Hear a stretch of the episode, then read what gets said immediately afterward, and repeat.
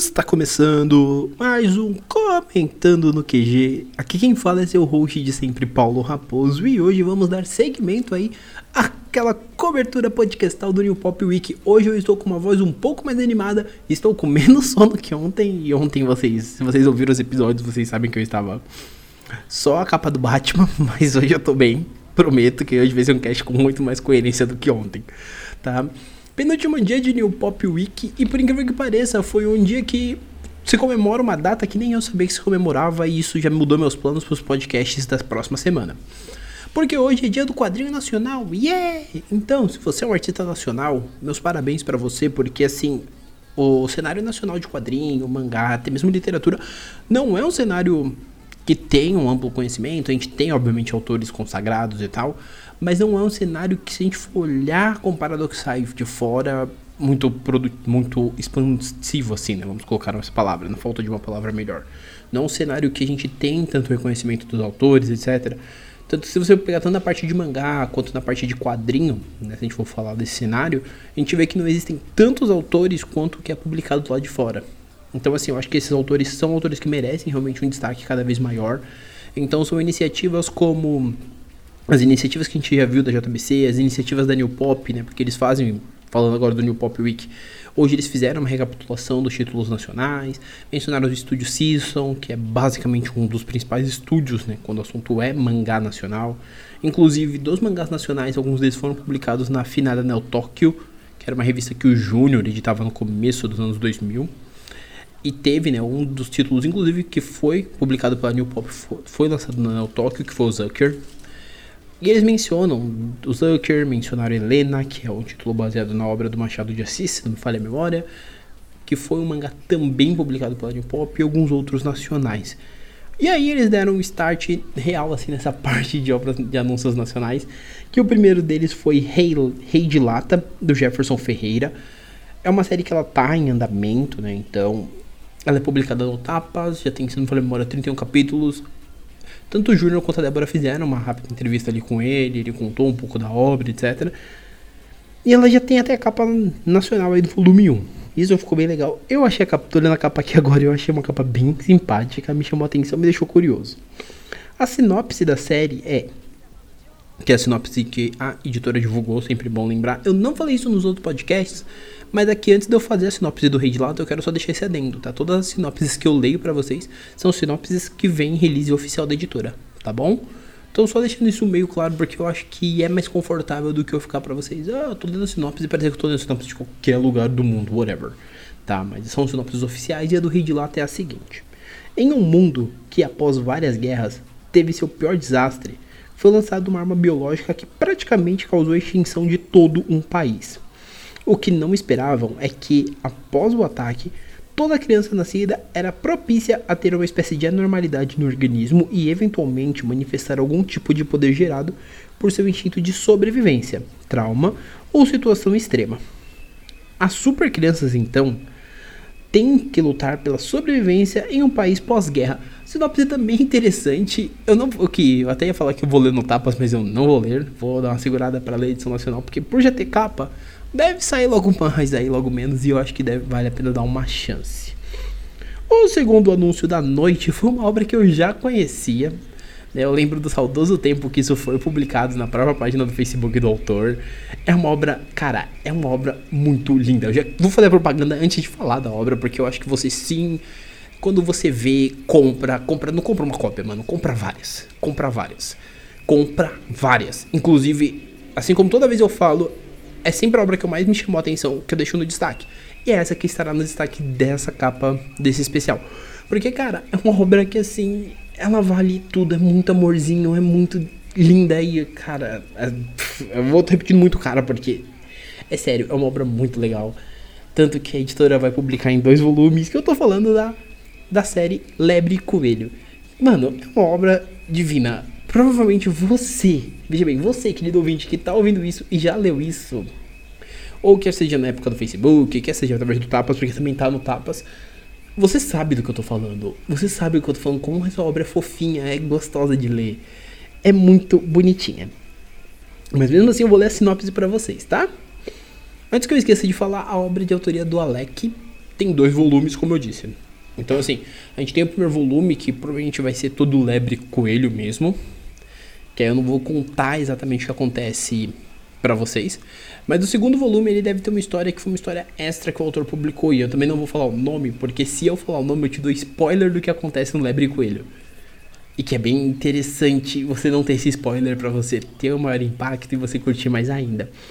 Mas a sinopse do Lebre Coelho é a seguinte: Leon acaba de achar seu verdadeiro amor, mas como falta, como sua falta de noção não o leva para lugar nenhum, sobra para seu amigo Franz lidar com os pepinos. Porém, nesse processo algo dá errado.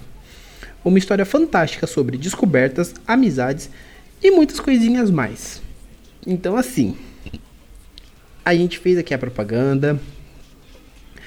A gente fez a propaganda aqui bem por cima, mas eu não vou falar muito de Lebre Coelho, porque das duas, Lebre Coelho realmente eu li, e eu acho que já faz uns 4 ou 5 anos, inclusive teve, chegou a ter campanha no Catarse, depois que a série inteira saiu no Facebook.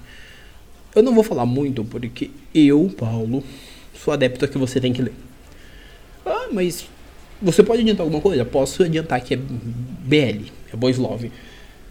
Mas não é por ser Boys Love que você deve menosprezar.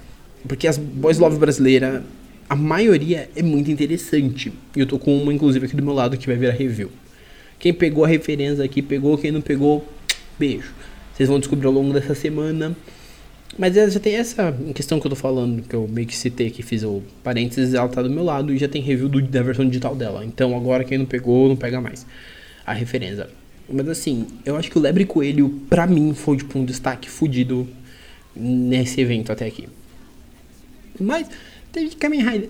Tipo assim, eu vou fazer depois um ranking, mas de cada dia tem uma obra que me chamou mais atenção, tanto que geralmente elas que viram as capas de, desses podcasts especiais. Então, se a gente for olhar isso, links, vai, links, Kamen Rider Black, Shomatsu no Valkyrie, Fumetsu no Natae.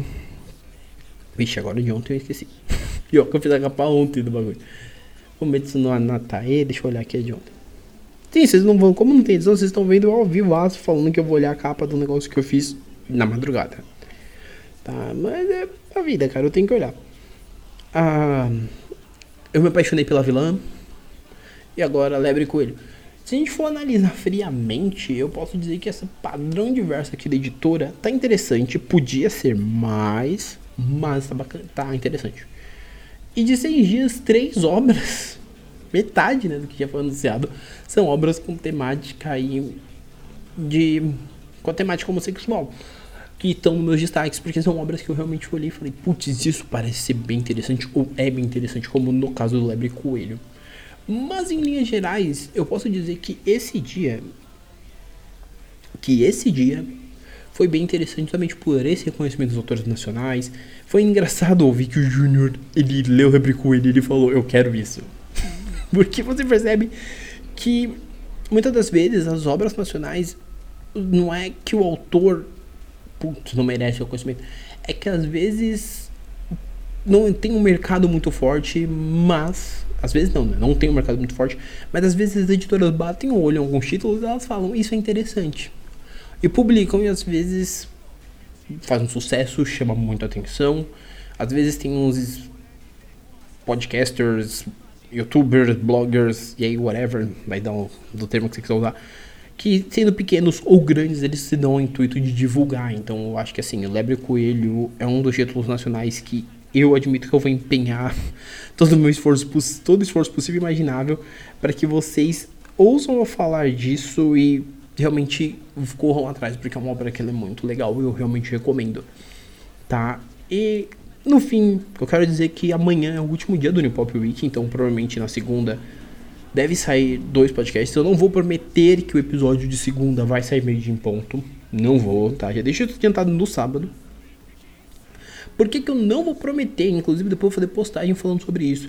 Porque na parte da manhã eu vou ter compromissos. Então pode ser que eu não consiga entregar 100% do episódio dentro do meio-dia, mas acabe saindo na parte da tarde, exclusivamente na segunda. Porque já que eu não vou conseguir parar na segunda, porque eu tenho que lançar episódio meia-noite mas precisamente esse vai ser um pouco maior, porque ele vai falar do último dia, eu vou fazer uma consideração geral do evento.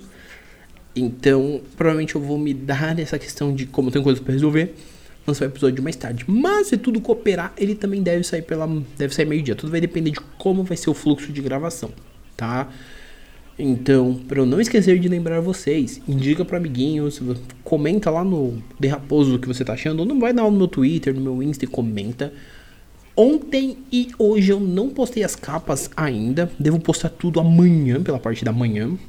Porque como eu tive a semana, a sexta foi meio corrida, eu cheguei cansado já, tanto que eu fiz o podcast. Se você ouviu, você deve ter visto que eu tava com uma senhora voz de sono muito perdido. Mas eu não consegui então hoje também foi meio corrido, então também não consegui. Amanhã, como vai estar mais de boa, eu vou fazer essas duas postagens com as capas de sexta, com as capas, né, mencionando as divulgações de sexta, mencionando as de hoje. Né, o podcast vai ser divulgado normalmente. Tanto que eu não divulguei os dois que eu lancei ontem, também devo divulgar amanhã. Devo fazer tudo meio que junto, para justamente sair tudo bonitinho. Tá? Por último, não menos importante, sempre lembrando que o podcast está disponível no Spotify, Google Podcast, Deezer, Apple Podcast, Amazon Music, no próprio Anchor, né, que é onde eu hospedo, e além de alguns outros streams de podcast para você ouvir onde você achar melhor, onde você se sentir mais confortável.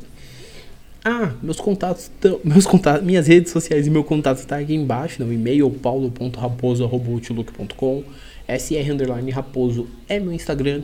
Meu Twitter é o Paulo Underline Raposo. Vai lá, às vezes eu falo algumas bobajadas lá no Twitter, é bem interessante. Fico compartilhando coisa de Kamen Rider para convencer vocês a assistirem, que é outra coisa que eu devo que eu quero muito convencer vocês. Se eu conseguir convencer vocês a lerem algumas obras nacionais, mais precisamente essa que vai sair pela New Pop, é que o Rei de Lato ainda vou ler. Então, Rei de Lato a gente deixa aqui no stand-by. Depois que eu ler, eu decido o quanto eu vou querer panfletar para vocês. Mas já adianto que eu vou panfletar porque é obra nacional.